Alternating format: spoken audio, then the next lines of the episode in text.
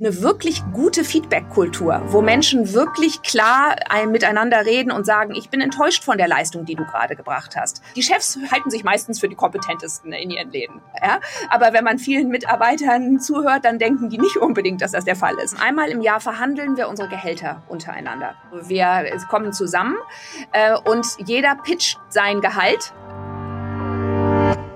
SWR1 Leute moderiere ich seit mehr als 30 Jahren. Mit anderen Worten, ich komme auf sehr viele Sendungen und habe halt auch eigentlich fast jede Frage schon mal gestellt. Ja, aber nur fast. Und genau deshalb gibt es auch diesen Podcast. Hier möchte ich dir noch Leute vorstellen, die für dich neu und überraschend sind. Und ich verrate dir nicht, wer kommt. Ich bin total gespannt. Wir werden sehen, was passiert. Und was jetzt kommt, heißt im Übrigen, erzähl mir was Neues. Ja, Wolfgang, wenn du mal an die Anfänge deiner Karriere zurückblickst, oh als du beim Radio angefangen hast, ja. ja, und das mal vielleicht im Vergleich zu heute stellst, was würdest du sagen, sind die Sachen, die sich am stärksten verändert haben? Durfte man damals eigentlich noch drinnen rauchen? Ähm, als ich angefangen habe zu moderieren und je nachdem, wer vor dir in dem Studio war, bist du in eine Nebelwand gerannt. Damals gab es sogenannte Bobbys, also für Bandmaschinen, äh, um es aufzufädeln. Die wurden umgedreht und als Aschenbecher gebraucht oder missbraucht, je nachdem. Und es gab, als ich angefangen habe, stell es dir vor, noch Langspielplatten. Uff. Okay, okay. Also es, es, haben sich doch ein paar Kleinigkeiten geändert zu heute. Und mit diesen Veränderungen beschäftigt sich deine heutige Gesprächspartnerin ganz intensiv und blickt dabei auch in die Zukunft, wie sich noch mehr verändern könnte. Ich sage herzlich willkommen, Joanna Breidenbach. Hallo, einen schönen guten Tag. Hallo. Joanna ist richtig. Nicht Joanna, ja. sondern Joanna. Ja, das kommt darauf an, in welcher Lebensphase man mich angesprochen hätte. Also meine Eltern hätten in Hamburg Joanna gesagt und dann bin ich in England aufs Internat gegangen. Da wurde ich dann Joanna und dann habe ich daraus die Mischform okay. Joanna selbst gemacht. Das ist doch gut. Bedeutet aber, du kommst aus Hamburg, bist jetzt auch aus Hamburg geschaltet oder nicht? Nee, ich lebe inzwischen äh, in Berlin. In Berlin. Also, wir starten, also wir duzen uns, ist das okay so für dich? Sehr gerne, ja. Also. Sehr gerne. Ähm, Joanna, der Lückentext bei uns geht folgendermaßen. Joanna Breidenbach kennen heute viele als Sozialunternehmerin und Gründerin von betterplace.org, Deutschlands größter Spendenplattform. Mhm. Sie selbst sieht, das ist aber nicht alles, was sie ausmacht, sie selbst äh, sieht sich auch in der Rolle der Dilettantin. Hochinteressant. Ich meine, Dilettanten sind wir doch irgendwie eigentlich alle. Oder? Ja, das glaube ich, vergessen wir ganz häufig, ne? Weil Dilettantismus hat ja eigentlich eine negative Konnotation für viele ja. Menschen. Ne? So äh, gerade in so expertenverliebten, sicherheitsorientierten Deutschland, wo man irgendwie alles muss eine gute Ausbildung gehabt haben, alles muss profunde untermauert sein und ähm, der Dilettantismus im positiven Sinne so als Liebhaberei, als so seinen eigenen Impulsen folgen und dann daraus was gestalten, das finde ich einfach eine schöne, ja, auch eine schöne, was anderes. Also ich persönlich finde Dilettantismus ein total spannendes Thema, weshalb ich nachher gerne da noch ein bisschen detaillierter drauf eingehen würde, wenn das für dich okay ist. Erzähl mir was Neues, ist unsere Storyline. Erzähl mir was Neues, bitte. Meine Neuigkeit ist, dass wenn wir wirklich die Zukunft unserer Arbeit, aber auch größer gedacht, die Zukunft einfach an sich äh, wirklich gut, nachhaltig äh, gestalten wollen, dann müssen wir uns viel mehr unserem Inneren zuwenden. Dann brauchen wir innere Arbeit, neue innere Kompetenzen, ähm, damit wir gemeinsam ja, in einer viel unsichereren Zeit gut orientiert gestalten können. Also, und ich vermute mal, mit innerer Arbeit meinst du nicht die Geschichte mit den Homeoffice-Nummern? nee, das meine ich nicht. Nee, ich meine mit innerer Arbeit wirklich Introspektion, neue Kompetenzen ja. wie Reflexion, Selbstreflexion, ähm, verschiedene Perspektiven einnehmen können, äh, ein Prozessbewusstsein auf Situationen, ähm, Intuition schärfen. Also alles das, was wir sind so gewohnt, ja im Außen alles zu, auch verändern zu wollen. Ja, mhm. gerade in der Welt der Arbeit mit Digitalisierung und mit neuen, das ganze Thema New Work, neue flache Hierarchien und so etwas. Ja, wir, da sind, leben wir ja in einer großen Transformation.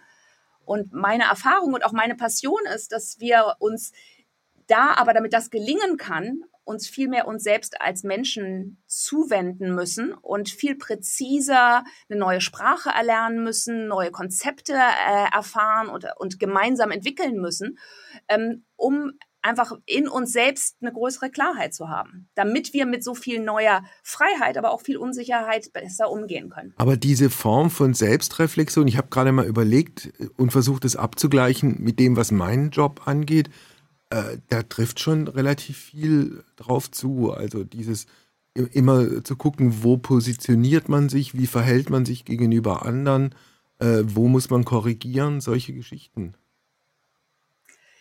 Ja, also äh, in meiner Erfahrung ist das daraus entstanden, dass äh, wir ein Unternehmen, was ich gegründet habe, radikal selbst organisiert haben. Ja, also wir haben mich als Chefin abgeschafft und ich glaube, wahrscheinlich macht ihr beim SWR ja auch äh, irgendwie Change-Prozesse und wahrscheinlich werden da ja auch Organisationsstrukturen und Rollenbeschreibungen und sowas verändert.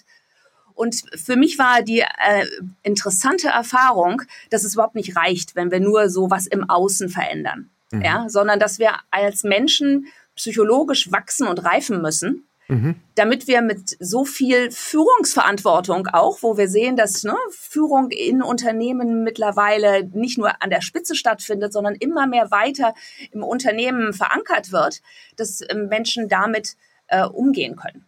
Damit ja, ich dich und damit wir dich ein bisschen besser möglicherweise auch verstehen, fände ich es toll, wenn du ein bisschen was über dich selber erzählst. Also wo du herkommst, was du gemacht hast, sowas alles.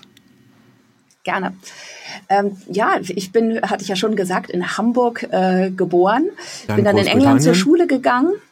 Genau, habe dann äh, Kulturanthropologie studiert Mhm. Ähm, hab Feldfor war dann auch in Berkeley und in London, habe mhm. dort promoviert. Ähm, und dann habe ich äh, mich sehr lange mit kultureller Globalisierung äh, befasst und habe aus so als Kulturanthropologin mir angeschaut, was geschieht eigentlich mit der kulturellen Vielfalt, äh, wenn wir alle mit den gleichen Waren, Konzepten, Ideen auf der Welt äh, beschäftigt sind mhm. und die alle kennen. Ja? Äh, also der Klassiker, alle gehen zu McDonald's. Ähm, was geschieht dann eigentlich mit der Vielfalt in der Welt? Mhm.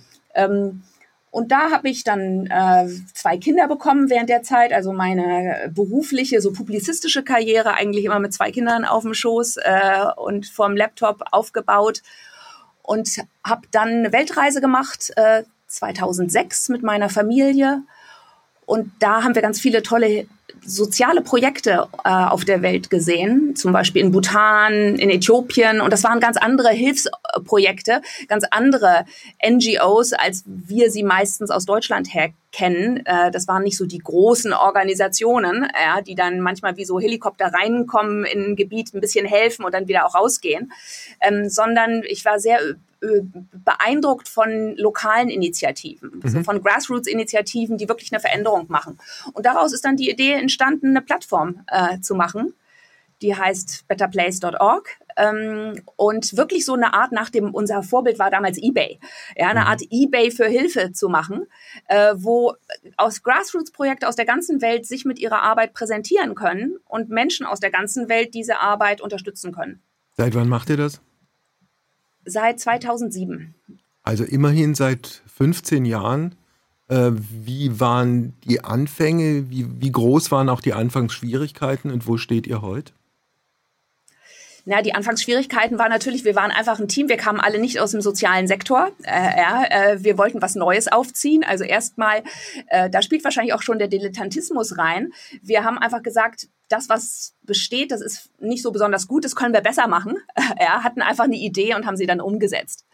Und äh, am Anfang war das ein Team äh, von mir und meinem Mann und äh, noch ein paar anderen Menschen, die wesentlich jünger waren, die wir auch über das Internet kennengelernt hatten. Und äh, so die Anfangscrew waren vielleicht acht Leute. Mittlerweile mhm. haben wir über 100 Mitarbeiter. Okay. Aber wir machen auch nicht nur die Spendenplattform. Das ist zwar nach wie vor unser größtes Team. Wir haben einen Think Tank gegründet, der sich mit Digitalisierung und Gemeinwohl beschäftigt. Ähm, wir haben eine Investmentplattform äh, gerade gegründet und jetzt gerade momentan sehr spontan äh, haben wir mit einer Reihe von anderen Organisationen Unterkunft Ukraine äh, ins Leben gerufen, äh, über mhm. die wir mittlerweile 350.000 Privatbetten in Deutschland organisiert haben. mhm. äh, und mit äh, Ankommenden aus der Ukraine verbinden. Also das heißt, wir, es ist gut angelaufen. Ich würde sagen, ähm, ja, es ist gut angelaufen, aber es war ein Kampf. Ja, es war ein Kampf. Wir sind ein Sozialunternehmen, wir sind non, nicht geme also wir sind gemeinnützig. Mhm. Ähm, wir mussten immer wieder am Anfang gucken, wer zahlt uns eigentlich für diese Dienste? Mhm. Was für ein Geschäftsmodell können wir entwickeln? Wie können wir Vertrauen äh, in diesem Bereich aufbauen? Ähm, und das waren, das war nur möglich, weil wir ein paar äh, Privatpersonen hatten, die gesagt haben, wir glauben, dass Digitalisierung enorm uns alle verändert und die Welt ja. verändert. Ja. Und wir glauben auch, dass das auch im gemeinnützigen äh, und sozialen Bereich passiert. Und das war vor 15 Jahren noch nicht so offensichtlich. Zusammen. Das bedeutet, wir reichen Menschen, die helfen wollen, aus dem Westen, tun gut daran, äh, das die Leute vor Ort äh, machen zu lassen, uns möglichst wenig einzumischen und letztlich die Kohle rüberschieben? Hm, das ist ein, so pauschal ist das schwierig zu sagen. Das ist ein hochkomplexes Thema. Ja, ich würde auch sagen, es gibt natürlich auch, es sind nicht nur Leute im Westen, es gibt ja mittlerweile auch sehr wohlhabende indische, brasilianische äh, und sonstige Mittelklassen, äh, ja, die natürlich auch äh, ihre eigenen philanthropischen Ansätze entwickeln. Ähm, so, also deswegen, äh, aber innerhalb des Gerüsts, was Hilfe vorgibt, glaube ich, ist äh, diese lokale Hilfe, wenn Gelder an die lokale Ebene fließen, ähm, glaube ich, eine sehr, sehr sinnvolle Sache. Mhm. Ja. Viel sinnvoller wäre es, wenn wir unser gesamtes Welthandelssystem umbauen würden. Ja, also eigentlich, wenn wir es systemisch betrachten, dann sind natürlich diesen einzigen Hilfsgaben ähm, gut, äh, aber sie sind natürlich eigentlich vollkommen unzureichend.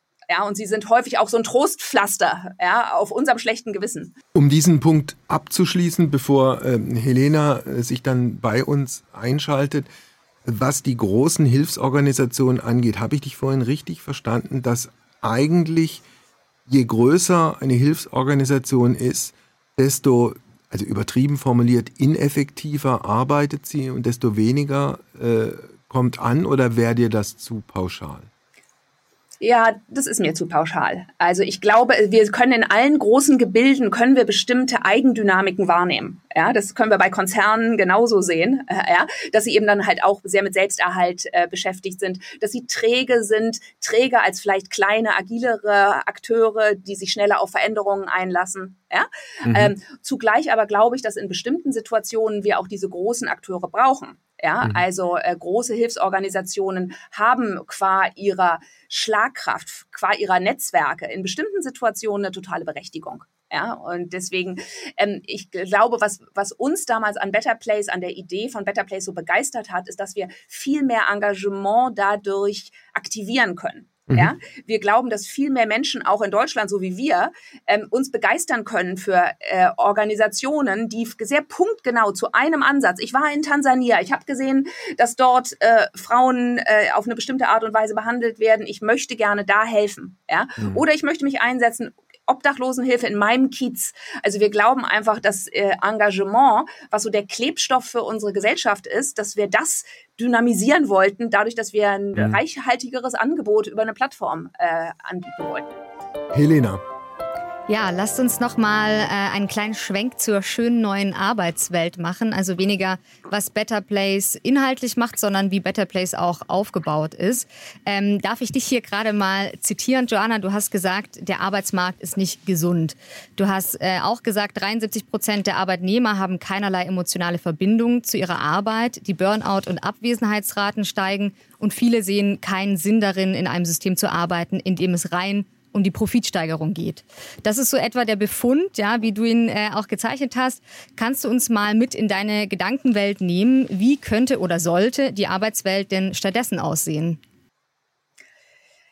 Ja, äh, vielen Dank, Helena. Ich würde nicht gar nicht so unbedingt ein, Zukunftsbild entwickeln wollen, sondern eher ein paar Prämissen vielleicht aufstellen. Äh, ja, ich glaube, wir sind, wir sind in einer wahnsinnig spannenden Phase gerade. Wir leben durch eine Epoche, wo eigentlich unser die alte Welt, ja, unsere Arbeitssysteme sind gebaut in dem Industriezeitalter auf eine ganz bestimmte Art von Berufstätigkeit, bestimmte Art von Sozialsystemen. Ja, also das ist und wir leben immer noch, obwohl sich unsere Welt auch ins insbesondere durch Digitalisierung so stark verändert hat, sind wir immer noch die Arbeitsstrukturen, die wir haben, nämlich zum Beispiel Hierarchien und feste Hierarchien, die sind immer noch die gleichen. Ja, und äh, meine These wäre, Hierarchie kann keine Komplexität. Hierarchie ist einfach zu dumm, äh, weil sie zu wenig Intelligenz von der gesamten Team und äh, allen Mitarbeitern einer Unternehmung wirklich fruchtbar anzapft. Und deswegen brauchen wir neue äh, Organisationsformen, die veränderungswilliger sind, die agiler sind. Ne? Und wir hören natürlich sehr viel momentan über agile Methoden und neue äh, agile äh, Unternehmen. Ähm, aber ich glaube, das ist eine Transformation, wo wir ganz erst am Anfang stehen. Aber hat sich da nicht auch viel äh, getan in den letzten Jahren? Stichwort flache Hierarchien, dass man mit diesen alten patriarchalischen äh, Berufsmodellen, dass ganz oben einer residiert und ganz unten diejenigen sind, die das auszuführen haben, dass man da nicht mehr weiterkommt im Jahr 2022? Das stimmt, aber man hat häufig eher was kosmetisch verändert. Äh, dann darf man sich äh, irgendwie als Chef irgendwie lustige äh, Namen auf seine Visitenkarte schreiben äh, und nennt sich Chief Evangelist oder irgendwie sowas. Äh, ähm, und äh, ganz viel von dieser Transformation war nicht wirklich erfolgreich.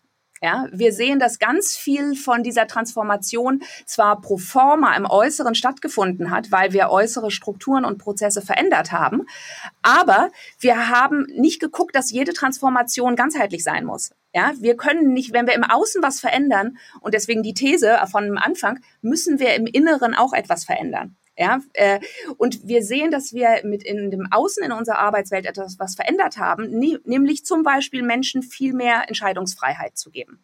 Aber wir sehen auch, dass es häufig sehr schwer ist, für Menschen diese Entscheidungsfreiheit wirklich verantwortungsvoll zu nehmen, weil dazu gehört, Mut haben, sich zu zeigen. Äh, ja, da, dazu gehören ganz, ganz viele innere Kompetenzen, ähm, die wir in der Schule leider überhaupt nicht äh, lernen und die am Arbeitsplatz auch nur sehr wenig äh, vermittelt werden, weil wir eben so mit diesen äußeren Veränderungen äh, beschäftigt ja, Also dazu gehört nach meiner Einschätzung nach und nach meiner Berufserfahrung A, ganz wichtig, äh, Fehler machen zu dürfen aus denen man dann äh, im Idealfall auch lernt. Dazu gehört, ich weiß nicht, wie du das siehst, meine, meine Berufserfahrung ist die, je kleiner eine Einheit, je eigenverantwortlicher man arbeiten kann, desto besser ist das Ergebnis. Das stimmt, ähm, aber würde ich sagen, wir brauchen dafür, also ich habe es in meinem eigenen Unternehmen gesehen. Ja, wir haben uns, äh, wir haben uns unheimlich viel Freiheit gegeben. Ich habe mich als Chefin abgeschafft im Better Place Lab in unserem Think Tank, nicht bei der Plattform. Und ich habe gesehen, dass äh, wir statt er ermächtigte Kolleginnen hatten und die begeistert neue Entscheidungen treffen, neue Projekte anstoßen und irgendwie vor Kreativität sprudeln, eher so eine bedrückende Stimmung bei uns hatten. Dass Menschen sich nicht getraut haben, wirklich eigenverantwortlich Entscheidungen zu treffen. Ja, weil was du beschreibst, bedeutet, dass ein Mensch mit sich selbst ziemlich gut im Kontakt ist. Ja, seinen eigenen Willen kennt, weiß, welche Kompetenzen er oder sie hat, wo er aber, was er aber auch nicht kann, äh, ja, und sich überhaupt und, und sich traut. Das Thema Fehler machen bedeutet ja, dass ich wirklich mich traue, äh, ins Unsichere auch reinzugehen und ins Unbekannte. Und wir sind in Deutschland sehr in der Unternehmenskultur sehr damit beschäftigt, Sachen richtig zu machen. Ja, das ist ein sehr hoher Wert. Äh, bloß nichts falsch machen. Ja?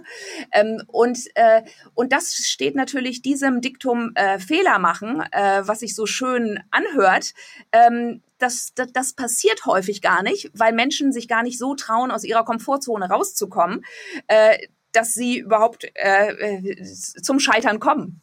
Also ich kann dir ein, vielleicht ein kleines Beispiel geben aus, aus meinem Berufsalltag, was Fehler angeht. Also ich bin dafür, auch dafür zuständig, jemanden einzuladen und irgendwann im Lauf der Zeit und bei der Vielzahl der Sendungen passiert es halt, dass du jemanden einlädst und äh, es stellt sich halt während dieser Live-Sendung raus, dass es ein Fehler war, den einzuladen. Und meine Erfahrung ist dann hinterher zu sagen, Kinder, ich habe aus den und den Gründen den oder diejenige eingeladen. Es ist schiefgegangen, tut mir leid, war mein Fehler. Hat immer funktioniert, nimmt vor allem auch die Luft raus, ja. Weil wenn du den Fehler eingestanden hast und sagst, du guckst, dass du es nächstes Mal besser machst, ist doch alles wunderbar. Und was die Entscheidungen angeht, ähm, zu sagen, ich schaffe mich als Chefin ab, aber es gibt ja nun mal ab und an ein paar grundsätzliche Entscheidungen, die ein Unternehmen treffen muss, also ob das jetzt ein Medienunternehmen wie der SWR ist oder dein äh, soziales Unter Unternehmen. Äh, dann muss ja jemand entscheiden. Du kannst, du kannst ja nicht eine Selbsterfahrungsgruppe plötzlich als, als Direktorium einsetzen. Nein, das nicht. Was wir gebaut haben, ist, das äh, nennt sich eine kompetenzbasierte Hierarchie. Und das bedeutet, dass wir keine festen, wir bauen keine festen Hierarchien, mhm. sondern wir haben ein Team mit sehr, sehr fluiden äh, Modellen und Rollen. Ja? Also wir haben eine neue Aufgabe ähm, und wir entscheiden, äh, zusammen, wer diese Aufgabe übernehmen möchte, wer hat die relevanten Kompetenzen, wer hat gerade Zeit und wer hat auch Lust darauf. Beispiel? Ja, also bei uns ist Interesse ähm, zum Beispiel, wir haben jetzt gerade ein großes Projekt zum, äh, wir nennen es DigiFlü, äh, digitale Flüchtlingshilfe. Und Aha. die Ukrainer nennen wir ja auch nicht Geflüchtete, sondern wir nennen sie ja Ankommende. Äh, ja, also das ist, ähm, aber wir haben, wir verfolgen halt einfach jetzt gerade die Aktionen, die Aktivitäten der Zivilgesellschaft. Wie reagiert die Zivilgesellschaft im Digitalen ähm, auf diese Kriegssituation? Ja, Forschungsprojekt.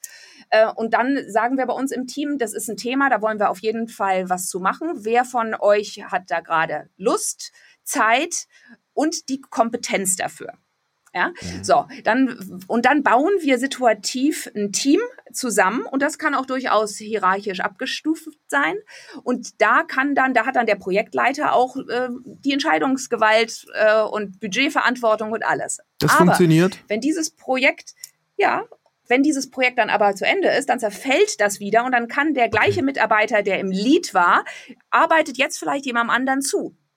Ja, du also so, dass ich ja. als ehemalige Chefin Ne, ich war als ehemalige Chefin, war ich sowohl in der Leadrolle mal, aber manchmal arbeite mhm. ich auch einfach einer Kollegin von mir, die halb mein Alter hat, äh, zu, äh, weil sie diejenige ist, die in einem Themenbereich die höchste Kompetenz hat.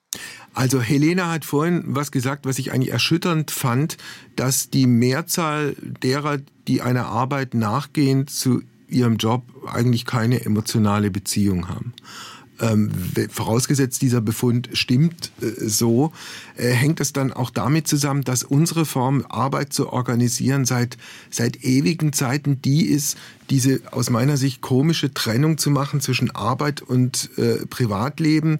Also zugespitzt formuliert, die Arbeit ist blöd und man muss halt diesen Job machen und man lebt auf die drei Wochen oder vier oder fünf Wochen Urlaub hin oder auf die zwei Urlaube im Jahr.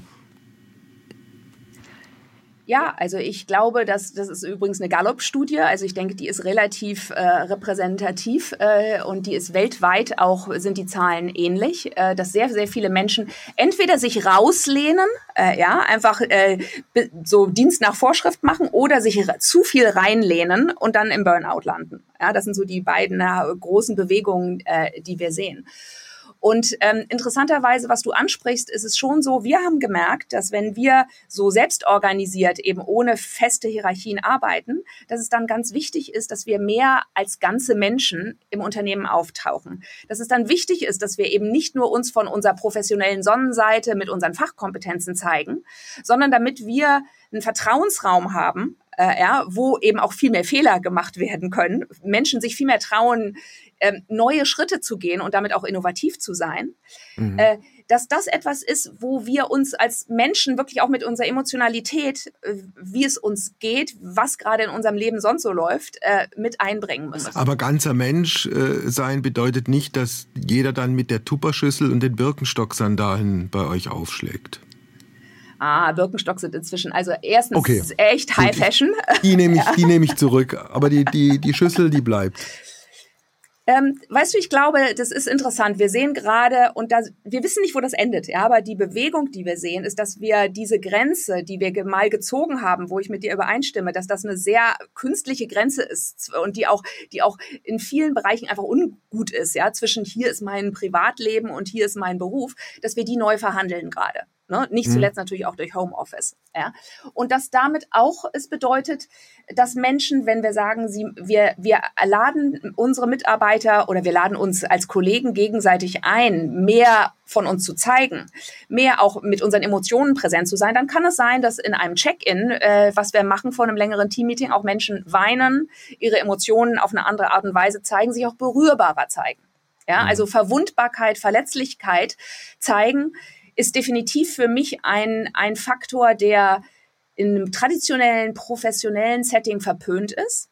Mhm. Ja, der ist aber heute, in klar. meiner Erfahrung, ja, ja, der aber in meiner Erfahrung ganz wichtig ist, erstens, um einen Vertrauensraum zu schaffen, äh, der ganz wichtig ist, um notwendige Informationen zu haben von meinem Kollegen, wenn ich dem große, eine große Verantwortung überreiche. Ja? Wenn mhm. mein Kollege, der sich für ein Projekt meldet, wenn ich weiß, dass dessen Vater gerade im Sterben liegt, dass der sehr belastet ist, ja, oder dass er gerade ein kleines Kind bekommen hat und da, mhm. also ich muss etwas über meinen Kollegen als ganzen Menschen wissen, um ihm verantwortungsvoll auch zu sagen, ja, ich möchte, dass du dieses Projekt übernimmst. Ja, weil ja. Das ist ein Aushandlungsprozess. Auf der anderen Seite, also nichts gegen Emotionalität und dass in bestimmten Ausnahmesituationen äh, man darauf eingeht und dass es selbstverständlich ist und keinerlei äh, blöde Bemerkungen oder sonst was nach sich zieht, ist schon klar. Aber damit ein Laden, wie auch immer äh, der äh, strukturiert ist und wo auch immer er angesiedelt ist, funktioniert, äh, bedarf es, glaube ich, schon einer, einer Professionalität, mit der man auch die eigene Emotionalität da irgendwie im Arbeitsalltag wegschieben kann, ist zumindest meine Erfahrung. Also ich habe auch Sendungen gemacht, ähm, wo es mir, wo es mir schlecht ging und ich, ich, kann da nicht um 10 Uhr sagen, also Kinder, wundert euch nicht, wenn ich anders klinge als sonst. Äh, äh, mir geht's nicht gut. Absolut, absolut. Also natürlich, der Arbeitsplatz ist kein Therapieort äh, und das ist eine Grenze, die wir, die wir ziehen müssen. Ja, da müssen wir gucken, wie viel Eigenverantwortung, wie viel Spannung muss ein jeder auch halten können, um eine schwierige Emotion, die gerade in mir auftaucht, halten zu können mit eher noch dem Auftrag, den wir im Unternehmen haben. Ja, mhm. das ist definitiv etwas, äh, aber das ist auch etwas, das erfordert auch eine psychologische Reifung. Ja, Spannung halten, Gleichzeitigkeit, das ist auch viele, das sind Kompetenzen, die haben gar nicht so viele Menschen. Ja, ähm, aber was bei uns, was wir gelernt haben, was so wichtig ist, ist in dem Moment, wenn man nicht mehr für alles feste Regeln und Strukturen hat, ja, weil man sagt, die sind zu langsam, die taugen uns nicht, um situativ dynamisch auf komplexe Situationen zu reagieren, dann ist es ganz wichtig, dass wir als Kollegen eine Kommunikation miteinander haben und einen Beziehungsraum aufbauen, der sicher ist und der transparent ist und wo wir auch offen Konflikte miteinander aushandeln können. Ja? Und äh, ich weiß nicht, wie das bei euch ist, aber äh, eine wirklich gute Feedback-Kultur, wo Menschen wirklich klar ein, miteinander reden und sagen, ich bin enttäuscht von der Leistung, die du gerade gebracht hast. Ja, und zwar nicht nur, dass der Vorgesetzte das zu dem Untergebenen sagt, sondern dass das Kollegen untereinander äh, also, sich wirklich die Karten legen. Also das ich kann ist nur eine sagen, echte Herausforderung. Diese, diese Form von Kritik, ich find, bin enttäuscht von dem, was du abgeliefert hast. Äh, ich fand deine Moderation aus den und den Gründen nicht gut. Das ist mit das Schwierigste Schwierigste, was es gibt. Und ich kenne eigentlich nur äh, Situationen und Menschen und Mitarbeiter, die dann auch versuchen, dieses Thema zu umschiffen. Weil es ja natürlich logischerweise auch der einfachere Weg ist. Ja, genau. Aber wenn du als Kollegium für das Gedeihen deines Unternehmens kollektiv verantwortlich bist, dann muss man, das ist Teil der Qualitätssicherung. Es gibt keinen Chef mehr, zu dem man sowas eskalieren kann. Und dann wird es interessant ja, ja, dann müssen wir anders miteinander in Bezug sein. Dann müssen wir, und wir haben zum Beispiel gelernt, weißt du, dass man sehr harte Kritik äußern kann, wenn man den Bezugsraum aber zu dem anderen hält. Ja. ja? Äh, wir sind es sehr gewohnt, ich bin es als Kind gewohnt, für mich war eigentlich, wenn ich was falsch gemacht habe, dann bedeutete das gleich eigentlich Kontaktabbruch mhm. in meiner Ursprungsfamilie. Ja? Deswegen habe ich wahnsinnige Angst vor Konflikten gehabt. Ich musste erstmal lernen, dass Konflikte auch was Sicheres sein können, dass ich trotzdem mit dir bezogen sein kann, dass du trotzdem bei mir bleibst, ja? ja. Ähm, auch wenn ich dir etwas sage, meine Perspektive mit dir teile, die schwierig ist. Was machst du jetzt allerdings, wenn die Kritik an einem Mitarbeiter oder an einer Mitarbeiterin nicht situativ ist, weil da irgendwas nicht gut gelaufen ist, sondern grundsätzlich, weil dieser Mensch, den ihr da eingestellt habt, die Leistung, die ihr erwartet, nicht bringt? Was dann? Ja, das ist, bei uns gibt es ja niemanden, es gibt keine Person, die jemanden anderen kündigen kann in dem Sinne. Ja, natürlich, wir haben auch, wir sind ja ein, äh, wir sind ja auch ein Unternehmen, also wir haben eine formale Geschäftsführung. Ja. Ähm, dann, aber dann dilettiert der das, oder diejenige weiter? Nee, nee, nee, nee, nee. Nee, wir haben, äh, wir haben äh, zum Beispiel, wir haben einmal im Jahr verhandeln wir unsere Gehälter untereinander. Ja, also wir kommen zusammen äh, und jeder pitcht mhm. sein Gehalt. Ja, mhm. macht, äh, sagt, welche Aufgaben er im nächsten Jahr übernehmen möchte. Ähm, und im Rahmen von diesen Gehaltsverhandlungen und der Budgetplanung fürs nächste Jahr, die wir gemeinsam machen, ja, wo wir uns gemeinsam Ziele setzen, ähm, da gibt es äh, sehr vielfältiges Feedback. Und äh, wenn ein Kollege zum Beispiel oder eine Kollegin ähm, dann häufig gesagt bekommt oder geschrieben bekommt, in der und der Situation hast du meinen Erwartungen nicht äh, erfüllt. Du hast dir vorgenommen, das und das zu machen, das ist diese im letzten Jahr nicht passiert. Ja, also wir haben da diesen einen Fall im Jahr, aber wir bemühen uns, das kontinuierlich im Laufe des Jahres auch klar miteinander zu kommunizieren. Aber da kommt es wirklich zusammen. Und in dem Moment, wo dann ein Mensch diese Art von Feedback kriegt von vielen verschiedenen, und dann reden wir ja auch darüber, da kristallisiert sich dann heraus, ob jemand das Team besser verlassen sollte äh, oder ob wir diese Person so unterstützen können, äh, dass sie dann ihren Aufgaben besser gerecht wird. Ja, aber das mhm. sind alles kommunikative Aushandlungsprozesse. Helena, eigentlich will ich gar nicht unterbrechen, weil ich es gerade mega spannend finde, weil gerade diese Punkte Kritikkultur, Feedbackkultur, Gehälter gegenseitig verhandeln, das klingt alles nach, äh, das Ego muss auf jeden Fall zu Hause bleiben. Ne? Also das sind ja die ganz klassischen Konfliktpunkte in, in anderen Unternehmen. Vielleicht könnt ihr da gleich nochmal äh, drauf eingehen. Ich wollte dich eigentlich kurz noch fragen, ob du eigentlich glaubst, dass es auch Grenzen von New Work gibt. Also wie viel neue Arbeitswelt kann eigentlich zum Beispiel in eher konservativen Arbeitsverhältnissen, sagen wir mal, im Krankenhaus oder in einer Fabrik wirklich stecken? Ja, also ich glaube, weißt, wir sind ja, ja alle erst am Erforschen. Ja, wir machen diese Selbstorganisation jetzt seit mittlerweile neun Jahren, äh, haben viel dabei gelernt ähm, und wir sind überrascht, in wie vielen unterschiedlichen Branchen auch schon ähnliche radikale Ansätze umgesetzt werden. Ne, das größte holländische Pflegeunternehmen Burzorg arbeitet vollkommen selbstorganisiert. Die haben überhaupt kein Management mehr für Tausende von Pflegern und Pflegerinnen, ja, sondern die arbeiten in kleinen Zellen, die sich selbst organisieren. Und die haben nur eine Reihe von Coaches, die bei Konflikten und bei Schwierigkeiten dann punktuell reingehen. Ähm, aber für mich ist New Work auch nicht diese Art von radikaler Selbstorganisation, wie wir sie leben, ähm, sondern es ist ein ganzes Spektrum.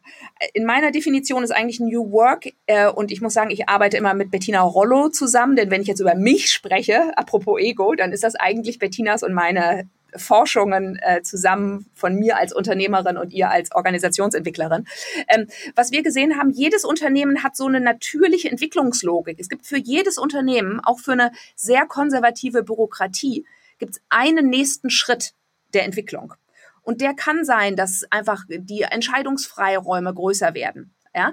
Äh, und für jede Organisationsform sieht der nächste Schritt anders aus. Mhm. Wir waren schon eine sehr flache Hierarchie. Für uns war die Selbstorganisation dann der nächste spannende, interessante Schritt. Ja, aber äh, ich glaube nicht, dass die großen Konzerne in Deutschland jetzt äh, morgen ihre Chefs äh, äh, abschaffen werden oder dass die sich selbst abschaffen, um dann so selbstorganisiert zu arbeiten. Also ich persönlich finde das außerordentlich spannend, dass da Dinge passieren, die man hier und da mal ausprobiert, auch um den Preis des Scheiterns. Jetzt sind wir wieder bei denen, man, man riskiert mal was und hinterher stellt sich raus, war ein Fehler.